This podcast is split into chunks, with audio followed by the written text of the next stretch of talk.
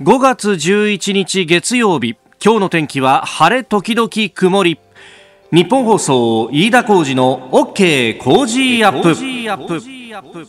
朝6時を過ぎました。おはようございます。日本放送アナウンサーの飯田浩二です。おはようございます。日本放送アナウンサーの新業一華です。日本放送飯田浩二の OK 工事アップ。この後8時まで生放送ですいや今日はばかり暖かくてですね。いや、今の日本放送屋上の温度計22.7度ということで。ねえ、あのいつもだとこの6時あたりって、こう、どっちかっていうと一番冷え込む時間帯なんだよね。そうですね。この夜明け前が一番冷え込むみたいなことを言われるので、はい、だからあの、冬の時期なんかは、ね、日中寒いなっていう日は、この6時あたりってもうなんか1度あるかぐらいのね、話をしてたと思うんですが、はい、今日というか昨日の夜から今日今朝にかけてっていうのは気温が20度以下に下がらずにずっとね、はい、推移していてしかもこの後このさんさんとした日差しを浴びてですね、はい、気温が高まります。高まります。28度？いやいやいやそんなんじゃないですよ。マジで？東京都心の予想最高気温はですねええ30度です。マジか昨日の夜の段階でさ、28度で、うわ、今日は暑いなと思いながら、行ったんだけど、何？30度真夏日予想の、はい、真夏日の予想です。今年初めての真夏日になるんじゃないかというふうに、えー、一応予報出てますね。なるほど。いや、本当まあ、あのね、ずっと自粛で、で、リモートワークで家の中で仕事されるっていう方だったら、もう今日はですね、はい、えー、半袖に短パンで十分ですよ。そうですね。あともう適度にエアコンつけたりですとか。そうだよね。そのぐらいしなきゃダメだね。ね無理はなさらずに、体が暑さに慣れていませんからね。そうだよね。この時期のが答えるもんね。はい、いや、参ったのはさ、そうは言っても会社行くっていう人はさ、一応クールビズは始まったけど、まだ5月中はね、ジャケットを着なきゃなんないって人多いと思うんだよ。あの6月に入るといわゆるスーパークールビズになってもうジャケットも何も脱いで半袖でいいって感じなんだけどこの時期はねいや非常に困るというね。そうですね、えー、私も今日ジャケット着てきたんですけど、ええ、これ荷物になるな。そうですね。ね今日はちょっとねあの着るものも含めていろいろ考えながらやっていくしかないですねぼちぼちね、はい、えー、えー、連休が明けてという方もねいらっしゃるかもしれませんけれども。ね、えー、母の日を迎えてうちもあの母の日っつってもやっぱもうすでに65を超えて私の母もそう私の母はあのこう言ってはなんなんですが那須さんと同い年なんですよ。そうだからあのーまあ、会いに行くっつうわけにもなかなかいかないよなってところでね、しかも子供連れてっていうとなかなかね、えー、えー、昨日電話をしましたけど、そうなんですよ。まあ、電話をしたんだけど、やっぱ話し込んじゃうね。もうお互いにあんまり人と会話をしてないっていうのもあってさ。うそうなんですよ、ね、そうそう。もうすぐにどうだこうだっていうね、もう週に1回しか買い物にも行ってないし、ほとんど人にも会ってないから大変なのよ、みたいな話で。うん。まあね、あのー、面と向かってっていうのもなかなかできないし、で、リモートつってもね、なかなかそんなもう65も超えてくると、そうそうね、リモートでなんかパソコン立ち上げてってわけにもいかないので、電話を中心になるんですが、えー、ね、えー、母の日どうでしたか？ね、あの、今年は母の月だと、はい、もうね、えー、配送状況もなかなか難しいということもありますんで、ん。えー、ちょっと遅れてもいいからプレゼントあげようみたいな話もありますけど、はい、まあ、あの日本放送でもですね、えー、面と向かってとか電話でもちょっと恥ずかしいなんていう方はですね、えー、えー、声のメッセージを届けようという企画もこれからやってきますんで、えー、よかったらそんなものも使いながらですね、ここはちょっと離れていても心をつなげる工夫っていうのをしないといけないね。うんえー、何かありましたらぜひメッセージを寄せていただければと思います。COZY コージーアットマーク 1242.com です。さあ、最新ニュースピックアップいたします。スタジオ朝刊各紙入ってまいりました。今日はまあバラバラという感じですね。えー、一面トップで特集の記事を書いてくるというところも結構多くて、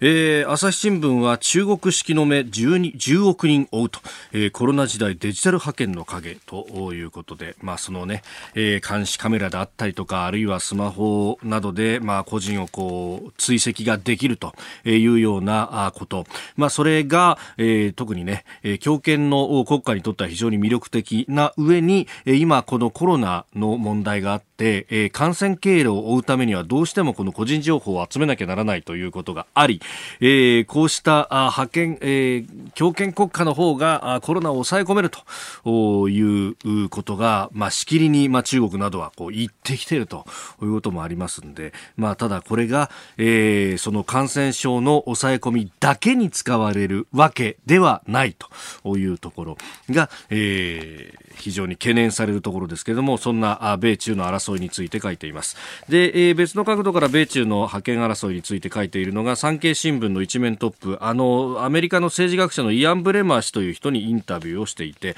えー、深まる米中分断最大の脅威ということを書いています、まあ、ここのぶつかり合いというのが、えー、顕著になってくるというところ、えー、それからですね、あの緊急事態宣言の解除の方向について読売新聞一面トップ34の34の県で、えー、制限解除調整というふうに書いてきています。まあ、緊急事態特定警戒の一部もと、まあ、特定警戒に指定されている13の都道府県のうちまあ、その中でも岐阜だとか茨城というあたりは解除ができるんじゃないかというようなことが出てきております。まあ、いずれにせよこうコロナが一面トップというね、えー、ところがあ出てきておりますが、まあ、そんな中で、えー、気になるニュースというかですね週末非常に動いたというニュースになったのが、えー、検事総長の人事に絡んでというところですがメールもいただいております、えー、静岡県伊豆の国市の自営業53歳力夕焼けそばさん。えー、検事長の定年問題について、えー、なんかムーブメントが起きてますよね。問題は安倍総理のやることを許せないのか、黒川が検事長が、東京高検検事長ですね、えー、嫌いなのかよく分かりませんが、検事総長の定年は65歳、検事長は63歳。えー、今年65歳になる検事総長が次に受け継ぐのは今年63歳になるまでの人。そうなると検事総長になれるのは2年の差の人しかなれない。生まれた年でなることができない地位なのか現検事総長は定年で辞めるのか、えー、噂ではその前に辞めて意中の人にその地位を渡すなんていう記事もありました、えー、この運動している人はそれが許せるのかなといただきました。あのこれ検事総長の人事の話ばかりがクローズアッップされるんですが、この国会に提出されているのはですね、えー、国家公務員の定年に関わる実は法律でありまして、そうなるとですね、これ実はその、まあ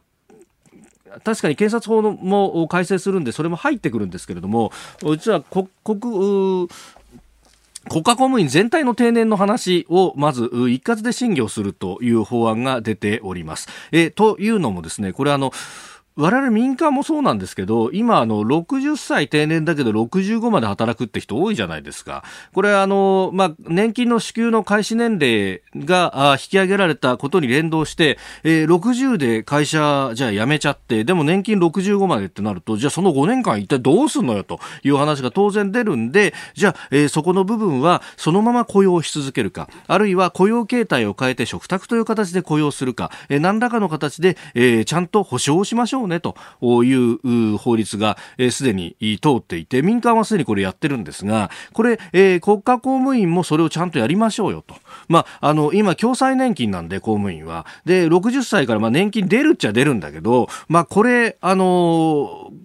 ここでこう民間と公で差が出てしまうとどういうことだという話にもなるし、えー、年金財政全体として考えたときに、えー、どんどんと支給開始年齢は当然こう上に上がっていくと、まあ、それはあの日本の全体の寿命が上がってるからと、伸びてるからということともこう連動していくところなんですが、まあその一環としてこの法律が出ていて、で、今まで確かにあの検察の人々っていうのは、あの別の法律で決め、決まってたんだけれども、これを機に、えー、一緒にしようよっていうのがまず前提としてあると。で、ただこの、あの、検事総長人事に関しては確かに、その黒川さんという今ですね、えー、東京高検の検事長だった人が、もともと2月で定年だったのを、定年を半年延長したと。で、えー、これで検事総長の目が、えー、土壇場でまた出てきたんで、恣意的な人事だというようなことになってますが、まあ、これはあの、2月にすでに須田慎一郎さんが解説されてましたが、須田さんが言うには、もともと検察の、まあ、官邸で、の中で、この黒川さんできたいと。で、えー、検察は別に一流の人がいて、これ林さんという名古屋高検の検事長やってる人なんですが、で、えー、官邸が黒川さんでって言うから、じゃあ黒川さんで一本化しようという話でまとまっていたのが、その、ゴーンさんの一連のあの逃亡などがあり、で、えー、検事総長を1月2月で辞めるっていうことになると、これ、えー、海外への、変なメッセージになっちゃうから、じゃあ、あの、今の検事総長そのままやると。その代わり、黒川さんの任期も延長することで、えー、それを担保するということになったということなんだそうですけれども、まあ、あの、どうなんですかね。そこまでしてやっぱり黒川さんにこだわりたいっていう官邸は、だとしたらもうちょっと説明する必要あるかもしれませんが、この、おなんかコロナ禍で、えー、どさくさに紛れて法律通そうとしているっていうのは、実はこれちょっと角度がついた解説かもしれません。あの、もともとこう規定路線で、えー、決まっていたというか、まあ、あの、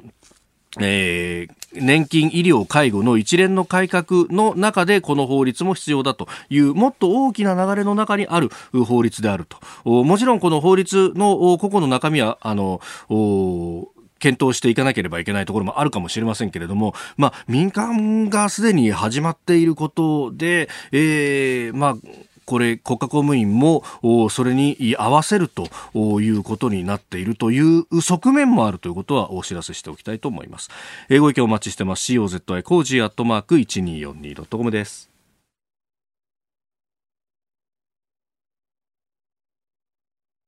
あなたの声を届けますリスナーズオピニオン。この傾向 G アップはリスナーのあなた、コメンテーター、私、新行アナウンサー、番組スタッフ、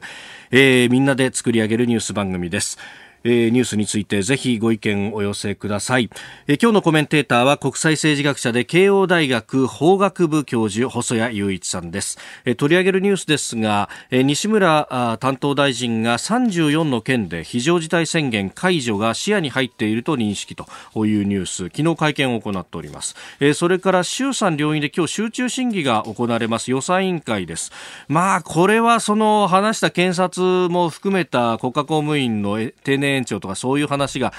野党は特に中心になるんだろうなと、それに合わせてだからこそ、この週末にムーブメントが起こっているということも、まあ、一側面としてはあるのかもしれません。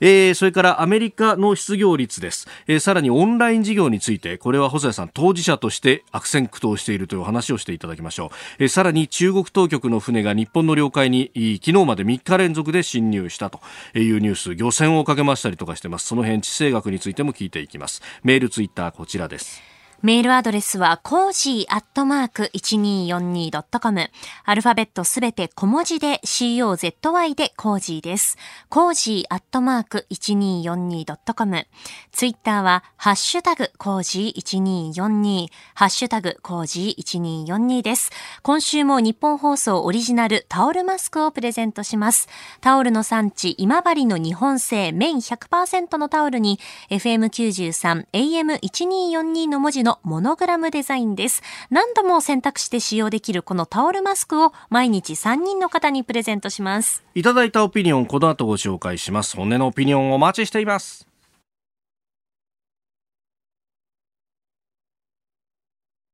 あなたの声を届けますリスナーズオピニオン。まあ、ニュースについていろいろいただきますね。例の、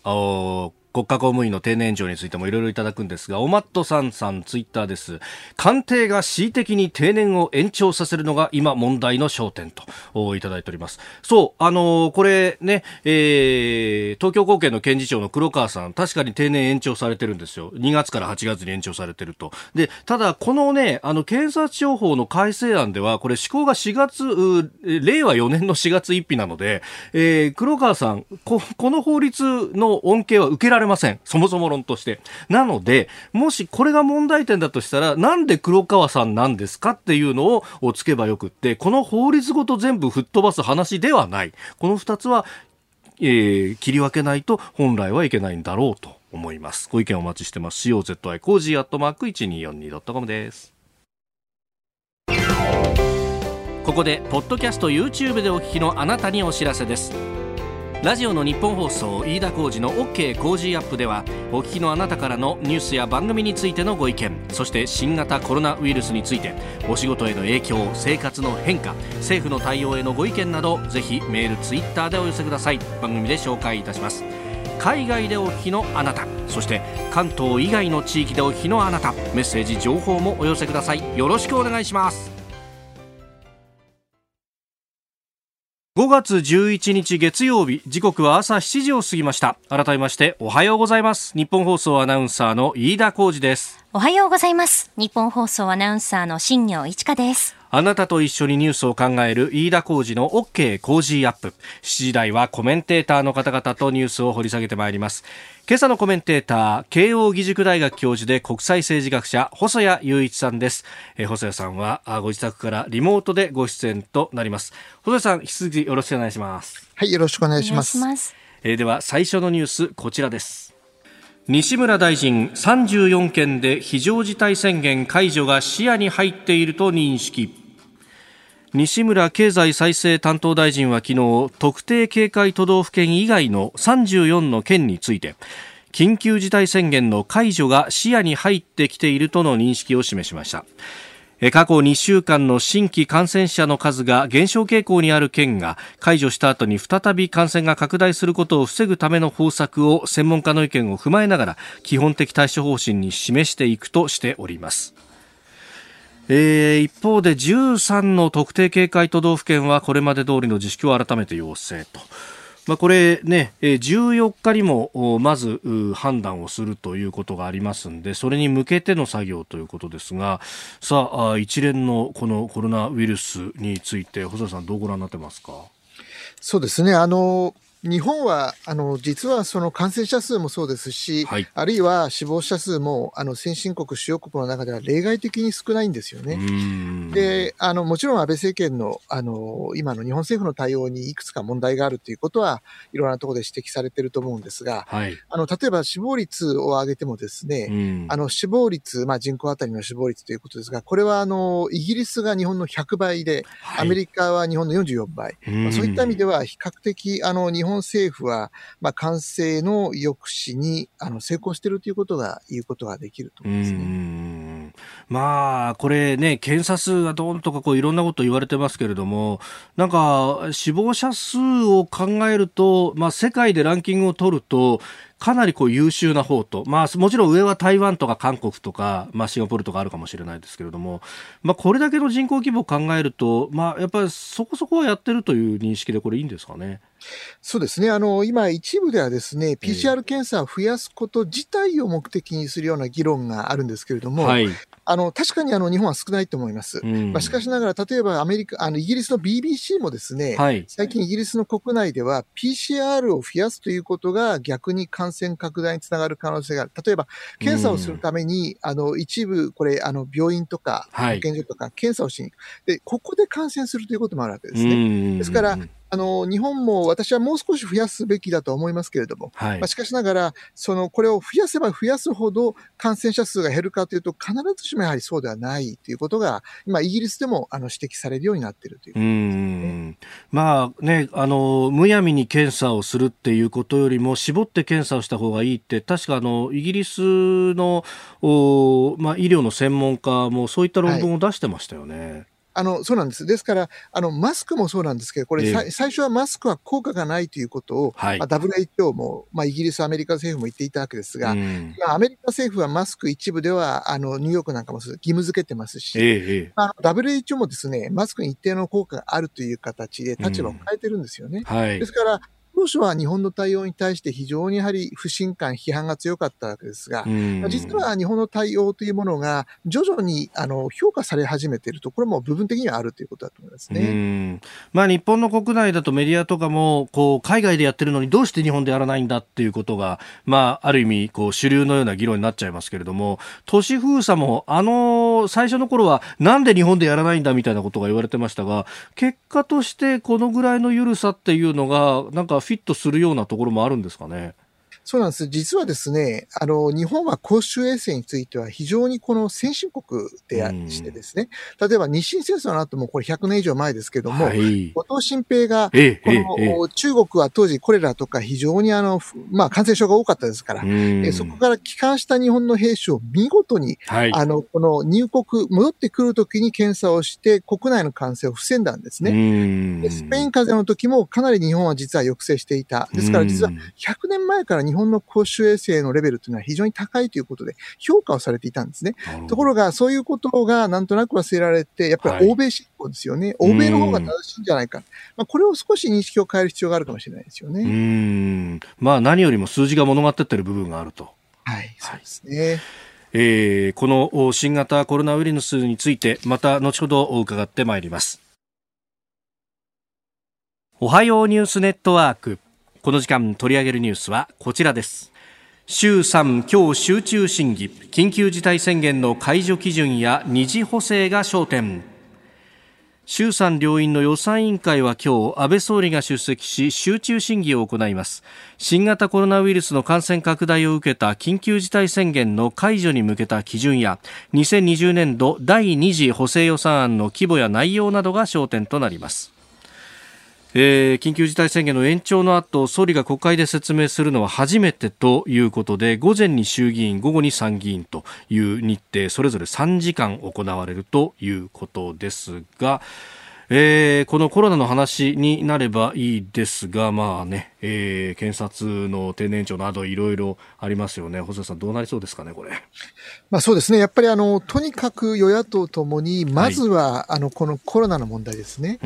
で、これがどれだけ大きいのか、まあ、特にあの、やはり自営業とか飲食関係で、本当にあの、生活困窮している方、将来見通しが不安な方がたくさんいらっしゃると思うんです。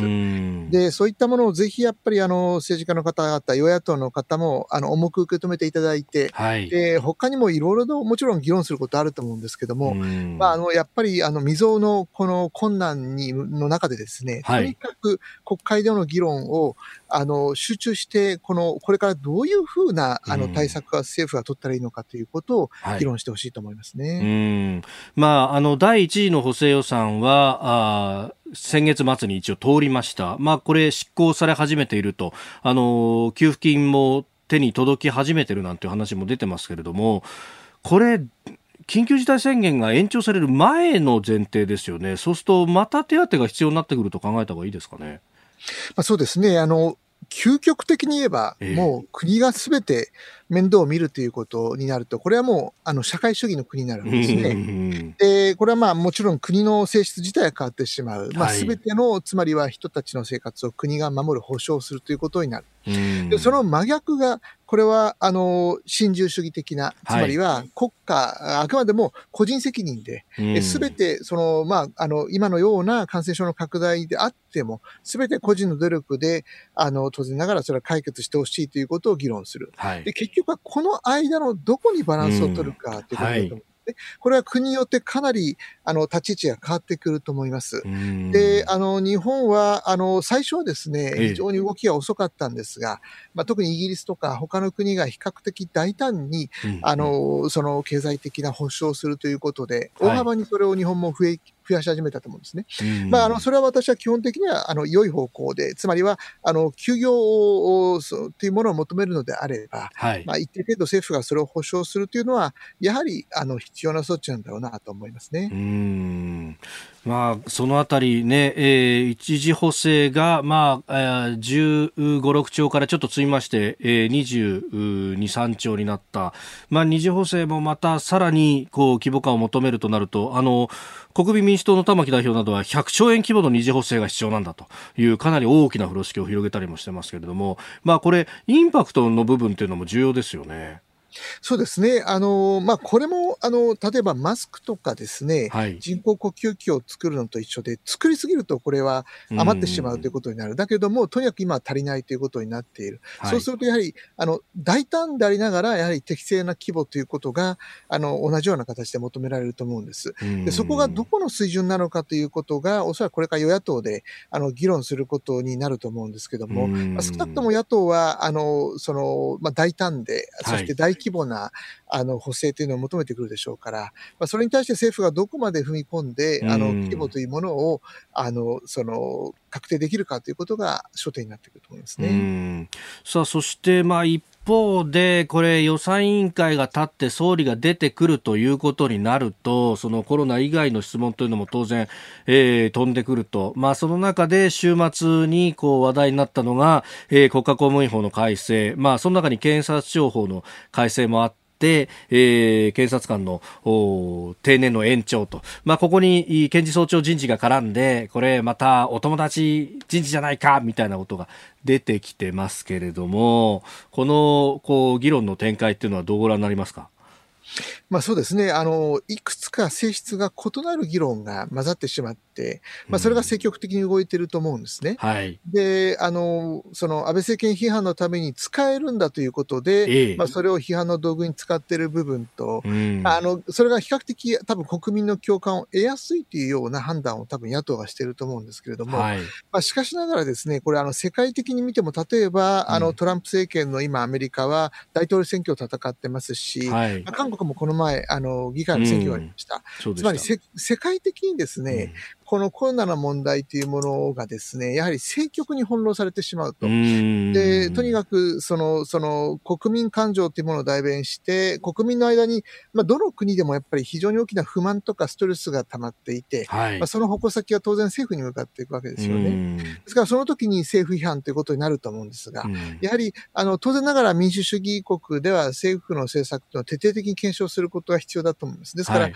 野党も今回非常に、あの、その質の良いあの批判をしてほしいと思うんですけれども、まあ、少なくともそのその検事長のあの定年延長問題というものは、はい、あの本来以前からあった議論というもの、法律的にもですねそれをどういうふうに応用するかという定年延長の問題と、はい、そして、まあ、現在の安倍政権の人事の問題、まあ、二つ三つ異なるものが混ざってしまうので、それが一つ一つ適切な形でやっぱりあの批判をし、あるいは対応してき、うん、評価をするということが必要だと思いますね。まあ、この法律そのものは施行がまあ2022年というふうに言われてますから、そうすると今取り沙汰されている検事総長とその後任とされる検事長の人事で、えー、定年長があったみたいなのとは、これ実は無関係であると。そうなんですね。あの、定年延長の問題というのは、まあ、以前からですね、まあ、高齢化をする中で、まあ、これ民間企業でも大きな問題だと思うんですね。はい、簡単に言えば、あの、その社会保障、年金というものがどうしても受給年限が上がってきますから、うそうすると、やはり60代の方々が長く働かなくちゃいけない。で、これ民間企業も大きなそういう動きがあるわけですね。で、ただ公務員の場合はそれをどういうふうな基準にするかということで、ずいぶん前から議論されていた。はい、でそうすると、その、まあ、どれぐらいまでその延長するかという問題と、それと、まあ、一方では、今の安倍政権の人事が従来と違うではない、前例がないではないかという批判が、まあ、いくつかの問題が混ざってしまっていると思いますから、まあ、したがって、その、やはりですね、あの、ここの部分をもう少しやはり、あの、多分、あの、政府としてもうまい説明の仕方っていうのがあったのかもしれないですね。えー、そしてもう一つ用意していたニュース。アメリカの雇用です、えー、世界恐慌以降最悪。雇用2050万人減。失業率は14.7%に達したということでこのコロナショック影響が、まあ、アメリカは直にもう数字に出てきていますよね。そうですね。あの、そこで、あの、我々が抑えなければいけないのが、はい、アメリカは日本や、あるいはヨーロッパと違って、あの、国民解放制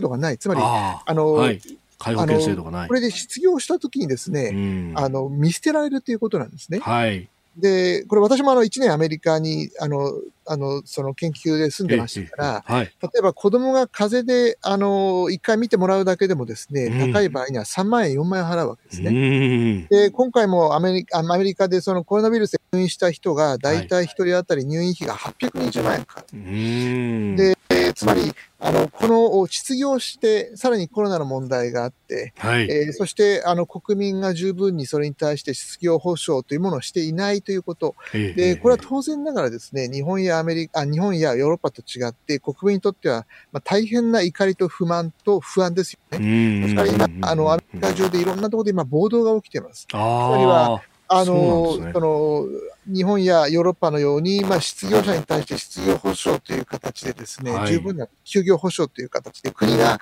あの、面倒を見てくれるというような経済体制ではないので、まあ、したがって、あの、検査費に関してはアメリカ政府議会が出すということもすでに言って、これ提供してるんですが、はい、しかしながらこれ失業者に対してですね、えー、やはり失業のダメージというものが、まあ日本とはこれ全く違うわけですね。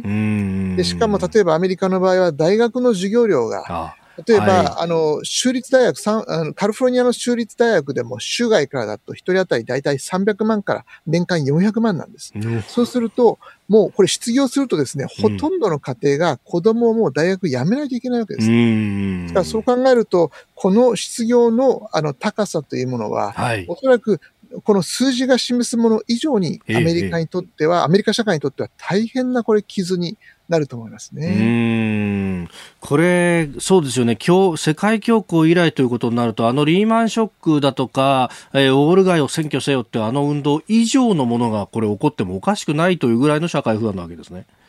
えー、さらに、あの、より重要なのは、ええ、まあ、あの、通常感染症の場合は第2波、第3波が来ましたから、したがって、これが長く続く、大体アメリカの専門家も2年ぐらい続くのではないかということを言ってるわけですよね。もうまだ少なくてもこれ1ヶ月から2ヶ月しか経ってないんですね。だからこの2年単位で考えたときに、この失業の数というものが一気に上がっていくということ。それを考えるとやはりもうこのインパクトというのは非常に大きいと思いますね。えー、放送の中で一部音声に不具合がありましたあお詫びをいたします。えー、この時間慶応大学教授で国際政治学者細谷雄一さんとお送りしてまいりました。日本放送でお聞きの方この後も細谷さんにお付き合いいただきます。以上おはようニュースネットワークでした。続いて教えてニュースキーワードです。オンライン授業。新型コロナウイルスの感染拡大防止のため各地の大学ではオンライン授業となっています。慶応大学でも先月30日からオンライン授業がスタート。一体どんな授業が行われているのか。先生方の準備にまつわる苦労や学生側の受け止め方見えてきたメリットデメリットなど合わせて法学部教授細谷雄一さんに伺ってまいります。えー、最初のオープニングのところで、えー、と、先月末から、だから、え10日ぐらいも授業が始まってるという話がありましたけれども、これ、あの、実際授業、細谷先生やってるのは、どちらで、学校行くんですか？いや、あの、今、慶応大学は完全にあの封鎖でキャンパス入れませんから、教員も入れないんですね。ですから、ええ、あの、完全に、あの、まあ、ジムも教員も入れない中で、ええ、あの、完全にもう自宅からすべての授業やってます。なるほど。じゃあ、これ今、リモートでね、あの、パソコン返して出てもらってますけれども、全くこれと同じ状況で、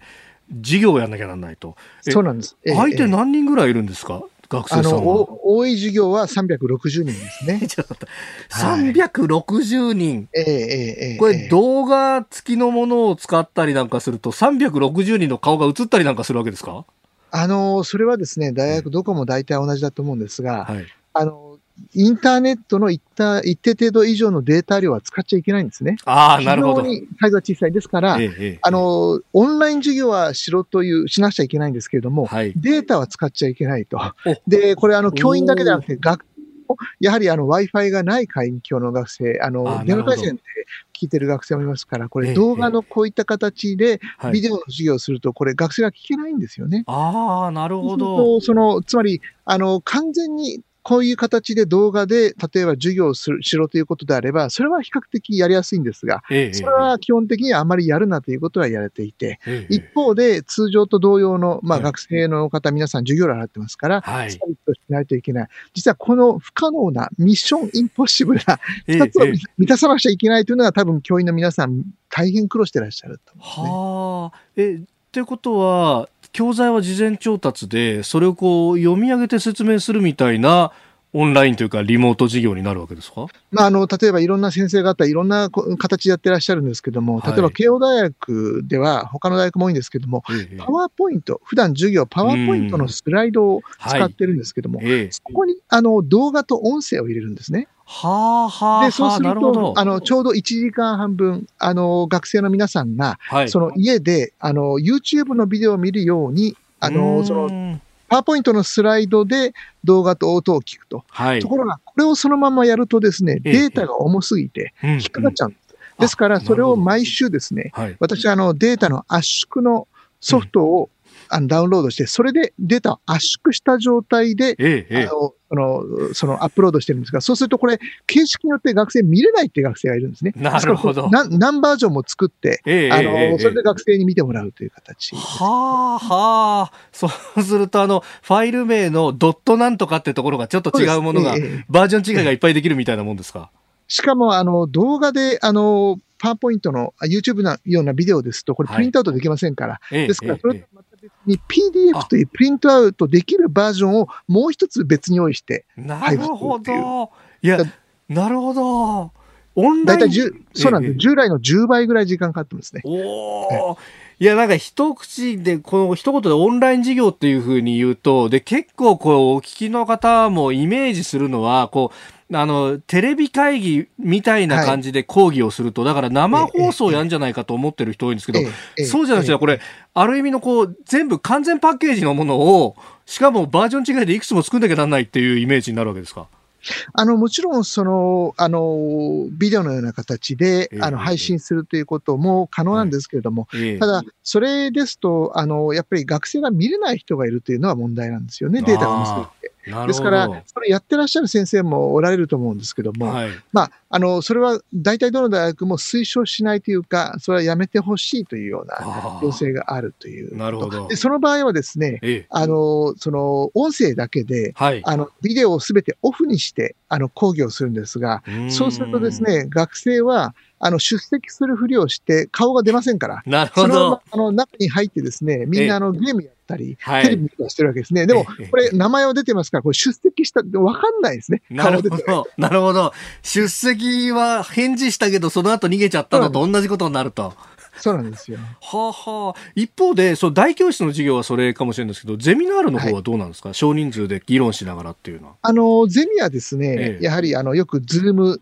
ってよく言われてますけどね、 Zoom とか Webex っていうテレビ会議システムで30人ぐらいでやるんですが、はい、この場合は私はあの、 Zoom を大学とは別に別途契約してますので、そうすると大学のサーバーに負担をかけずに学生と対話ができるんです。ですからこれ全部、あの、個人負担で、あの、教員の人たちが全部自己負担でお金を払わないといけないんですけども、私の場合それで Zoom に契約をして、あの、そちらを、大学のサーバーを使わずに迷惑をかけずに学生とこういう対話形式の授業やってるっていうで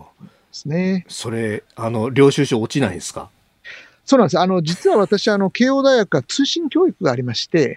で、私、通信教育でも、あの、担当してましたので、実は通信教育で、あの、このインターネットでの授業を今まで何度か私経験してるんですね。ところが、通信教育の場合はスタッフがいて、私が話した内容をすべてスタッフがそれを動画を作ってくれたり、音声を作ってくれてたんです。ですから、通常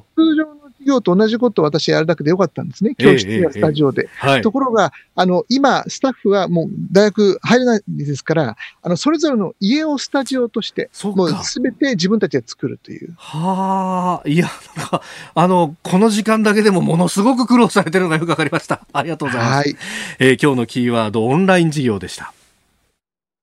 時刻7時44分になるところです。お送りしております日本放送飯田浩二の OK 工事アップ。お相手、私日本放送アナウンサー飯田浩二と新業一華がお送りしています。今朝のコメンテーターは慶應義塾大学教授で国際政治学者細谷雄一さんです。細谷さん引き続きよろしくお願いします。はい、よろしくお願いします。続いてここだけニューススクープアップです。この時間最後のニュースをスクープアップ中国当局の船日本の領海に3日連続で侵入。沖縄県の尖閣諸島沖合で日本の領海に侵入した中国海警局の船2隻は昨日も魚釣島の西南西およそ10キロの日本の領海内にとどまりました。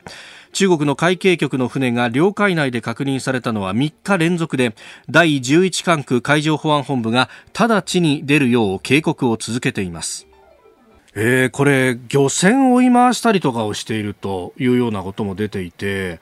これ、相当エスカレートさせてきてるなという感じもあるんですけれども、細田さん、どうご覧になりますか？まあ、そうですね。やっぱりあの一番大きいのはアメリカの今、あの空母がですね、はい、多くの空母がその感染で今、あの、運用できない状態になっていると。コロナ感染で、そうですね。しかもアメリカで感染者数もですね、死者数も世界最大になっているということで、はい、まあ、あの、つまり軍事的に米軍がこのインド太平洋、アジアでですね、どの程度、運用できなくなっているかってことを今、中国は確かめてるわけですね。で、どういう反応をするか。まあ、それで中国がこういう行動をしてもアメリカは今ほとんど反応できませんから。はい。それは言い換えたら、アメリカが、まあ、ある意味では支配してきたこの地域において、はいまあ、その勢力を、まあ、入れ替わるための準備をしているというふうに見た方がいいと思いますね。うんまあ、これ、尖閣の周りで海警局がこういうことをやってきている一方で、その遼寧という、まあ、中国の空母を含めた打撃群が、えー、宮古と沖縄本島の間を通過して、台湾のあたりで演習したりとか、それと入れ替わるようになんか3隻ぐらいまた出ていったりとか、これ、中国軍もそうだし、公の船、公船もそうだし、これ、連携しているというふうに見た方がいいわけですか？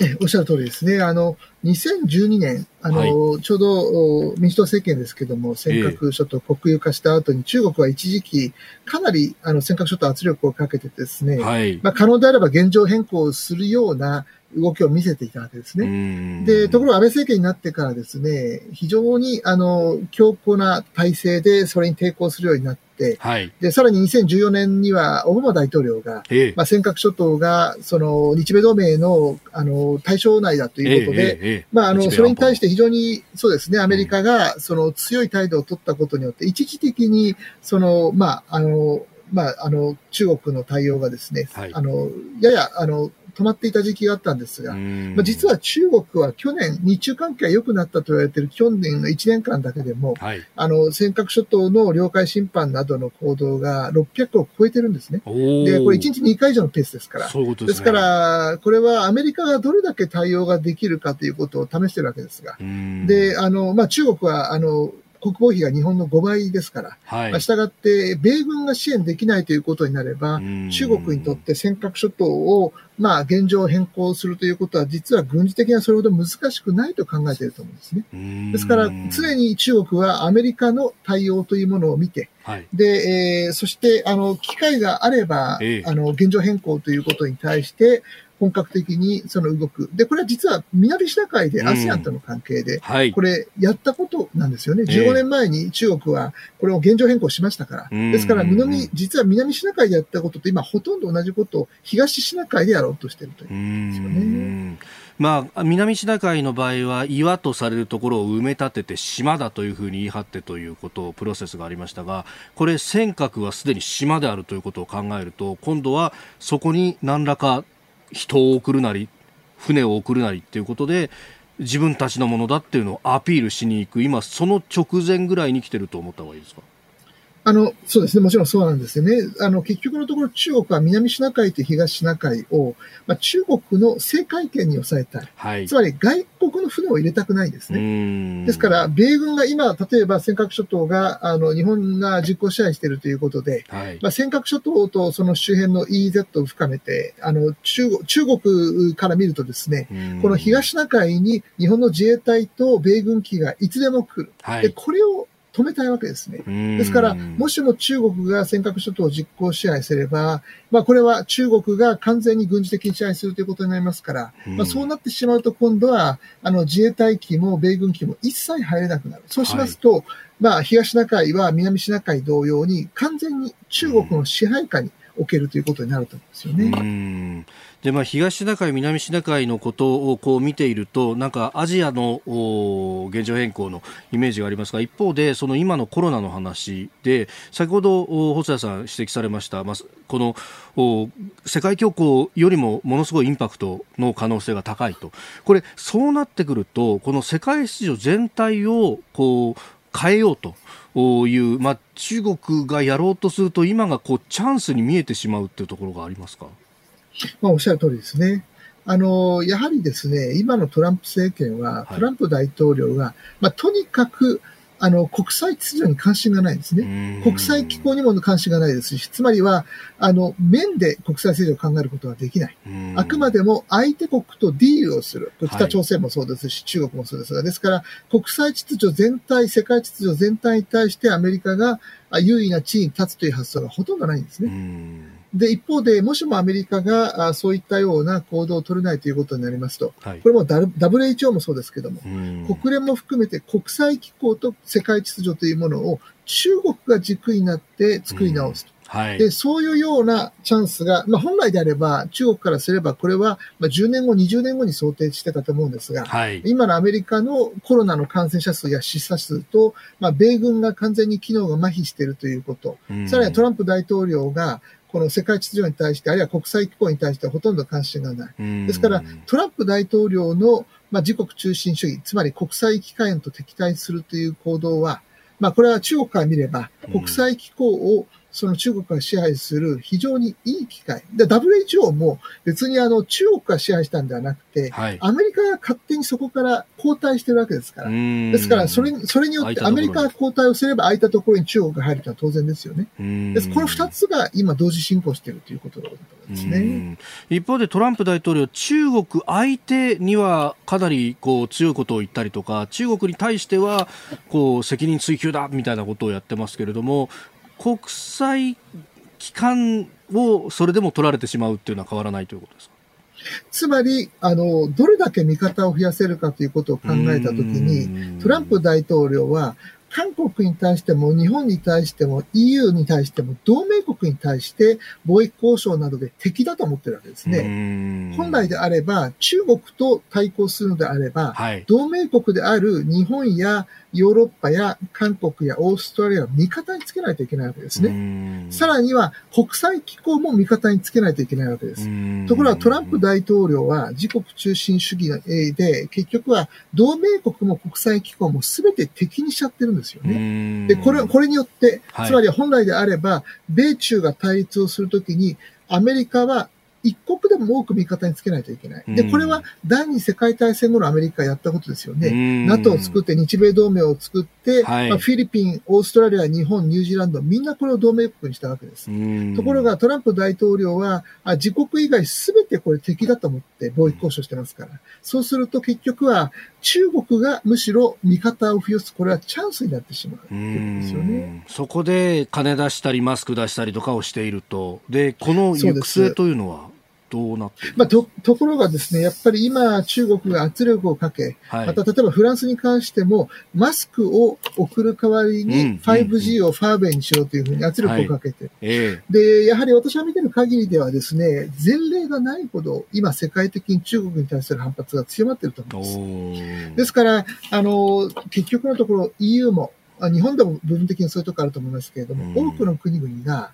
つまり、あの、中国に対しても非常に強い不信感がある。はい、ところがアメリカは結局先ほど申し上げた通りトランプ政権で、まあ、全ての敵と、まあ、全方位で貿易交渉、敵対関係になってるわけですよね。はい、そうすると今世界が反中であり反米である。で、これが今の世界の大きな流れになっていると思うんですよね。そこに第三の核みたいのがあるほど大きな国っていうのは、まあ、ないってことですか？日本にその資格はありますかね？え結局のところ、ですから、あの、本来、あの、日本がもしかしたら想定してなかったかもしれませんが、はい、あの、まあ、TPP も、あの、アメリカ抜きで作った、うんうん、さらに EU との間でも日 EU の EP を作った、はい、これどちらも日本がリーダーシップを発揮して、かなりの程度をまとめたものですから、うそうするとですね、やはり国際的に日本の地位が相対的には上がっているんですよね。で、上がっているというのは、日本を多くの国々がリーダーと思っているのではなくて、はい、一緒に提携する相手として、中国やアメリカよりは日本の方が付き合いやすいということだと思います。で、このような状況を日本は、やはり非常にうまく、あの活用するべきだと思いますね。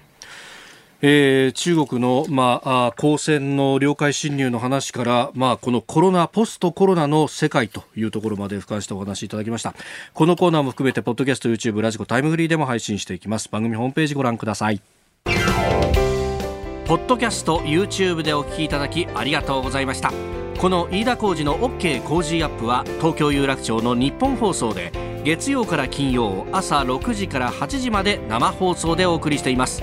生放送を聞き逃したあなたぜひラジコのタイムフリーサービスで新型コロナウイルスに関しての最新情報ニュースやスポーツエンタメなどをぜひチェックしてください。さらにこの番組では公式 Twitter でも最新情報を配信中。スタジオで撮影した写真などもアップしています。そしてもう一つ私飯田浩司夕刊富士で毎週火曜日に飯田浩司の「そこまで言うか」を連載しております。こちらもぜひチェックしてください。